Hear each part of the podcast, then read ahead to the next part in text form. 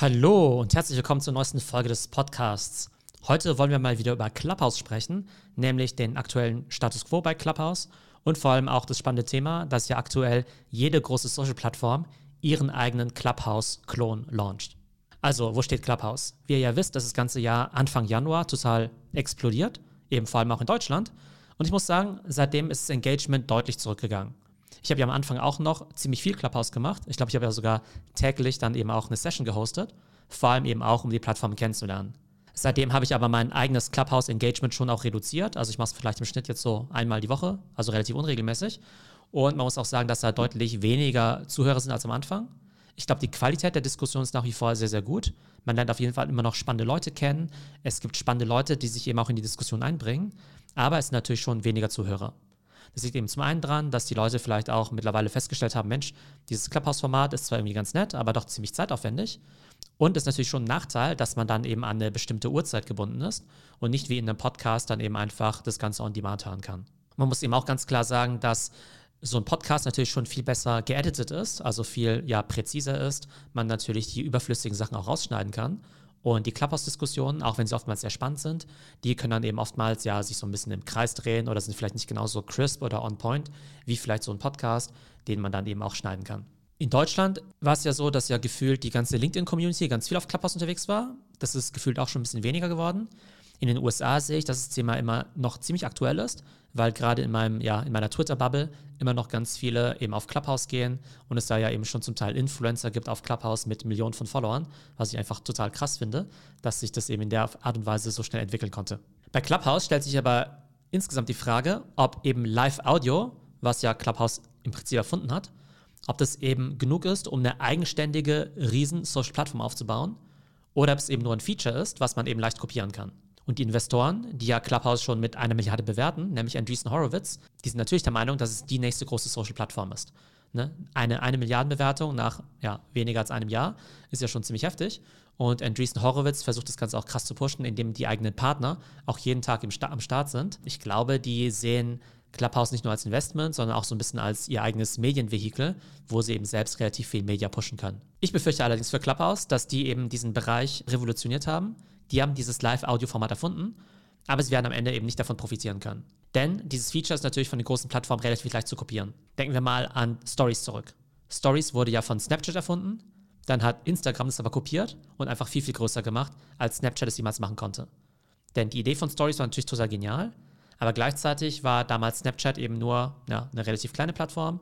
Und wenn ich jetzt eben neugierig war drauf, die Stories von anderen Leuten zu sehen, dann hätte ich mich ja damals extra anmelden müssen für Snapchat.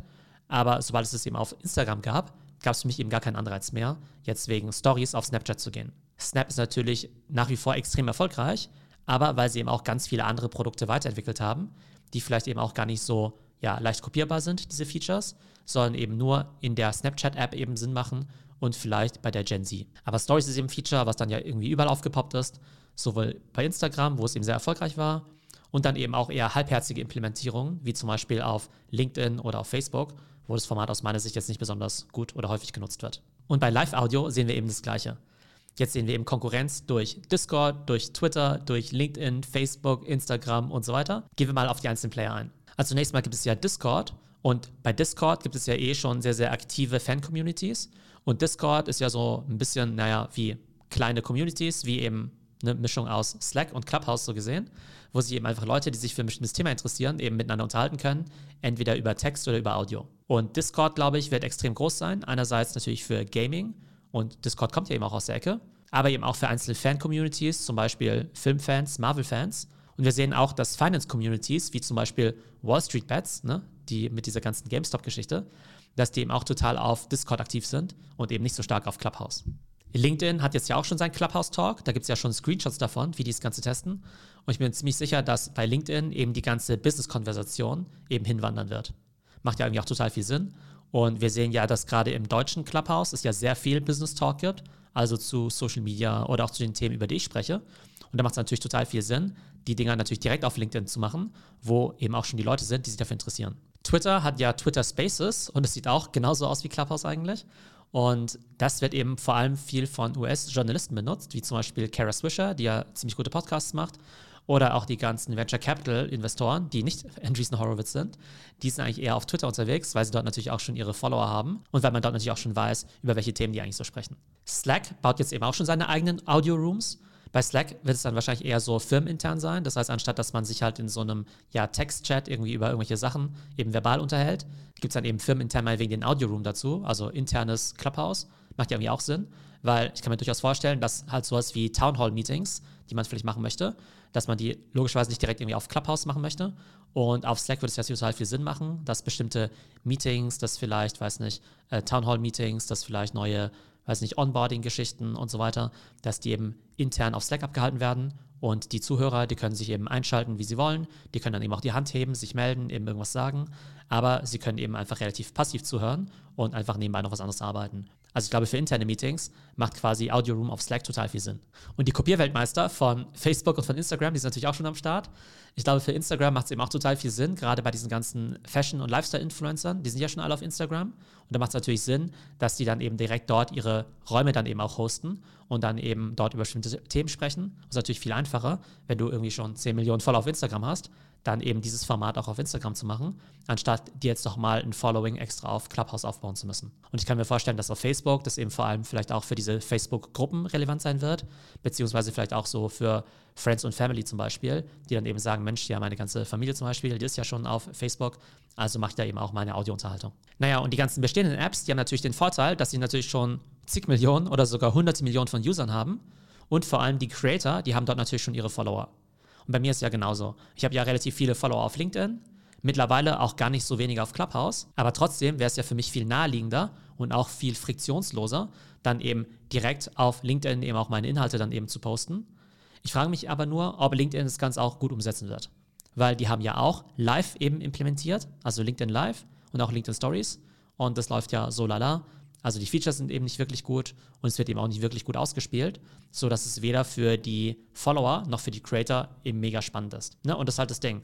Also ja, in der Theorie kannst du halt jedes Feature einfach irgendwie kopieren und so ein Neuling hat dann theoretisch nie eine Chance, weil die großen Social Networks dann eben einfach immer das Feature implementieren können. Aber wenn die das eben mega halbherzig machen oder dieses Feature einfach nicht gut in so eine App reinpasst, dann hat natürlich auch eine eigenständige App eine Chance. Es könnte nämlich sein, dass ich gar keinen Bock habe, vielleicht auf den großen Social-Plattformen eben auch noch Audio zu machen, weil ich vielleicht die Plattform eher mit Video oder sowas verbinde. Ne? Und dann würde vielleicht dieses Clubhouse-Ding gar keinen Sinn machen. Oder es könnte natürlich Sinn machen, wenn Clubhouse dann irgendwelche mega coolen Features anbietet, die es eben so gesehen dann eben nur auf Clubhouse gibt und eben nicht auf den anderen Plattformen. Eins von den Features hat Clubhouse gerade erst heute gelauncht und zwar für das ganze Thema Monetarisierung für die Creator. Und da wurde ja schon vor ein paar Wochen angekündigt, dass die Creator ja irgendwann in der Lage sein sollen, eben einerseits geschlossene Räume anzubieten mit Ticketverkauf, Abos, aber auch das ganze Thema Trinkgelder. Und jetzt ist es eben so, dass ab heute man eben im Clubhouse bestimmten Creatoren eben schon Geld senden kann.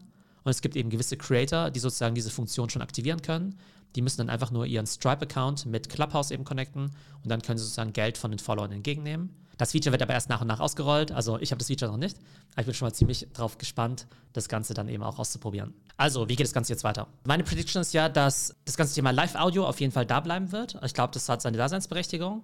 Aber ich glaube, dass Clubhouse eben nicht die Plattform sein wird, die eben 100% von diesem Trend profitieren kann. Die haben zwar diesen Markt geschaffen, aber letztendlich werden sie nur einen Bruchteil von diesem Markt eben auch bedienen können. Und ich glaube eben, dass Clubhouse schon ja, weiterhin existieren wird. Aber ob es eben eine riesige Plattform sein wird, die irgendwann, weiß nicht, 50 oder 100 Milliarden wert sein wird, das wage ich eben ziemlich zu bezweifeln.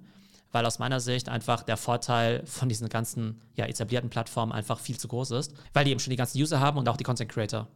Und ich persönlich glaube, gerade in Deutschland, dass eben ganz viele, die auf Clubhouse sind oder waren, ja aus dieser LinkedIn-Bubble kommen. Und sobald LinkedIn dann eine halbwegs vernünftige Implementierung vom Clubhouse-Feature anbietet, werden die eben auch hauptsächlich auf LinkedIn bleiben. Auf jeden Fall bleibt es spannend und es zeigt einfach, wie krass der Wettbewerb ist bei diesen Social-Media-Plattformen. Es kommen eben neue Apps raus, die starten erstmal mit einem Feature und dann müssen sie es halt irgendwie schaffen, wirklich langfristig zu einer großen Plattform zu werden. Und wenn du es einfach mega schnell und mega effizient machst, wie zum Beispiel in TikTok, dann hast du einerseits eben ein Feature, was nicht so leicht kopiert werden kann. Ne? Es gibt ja Instagram Reels, aber der Algorithmus und die anderen Funktionen bei TikTok sind einfach viel, viel besser.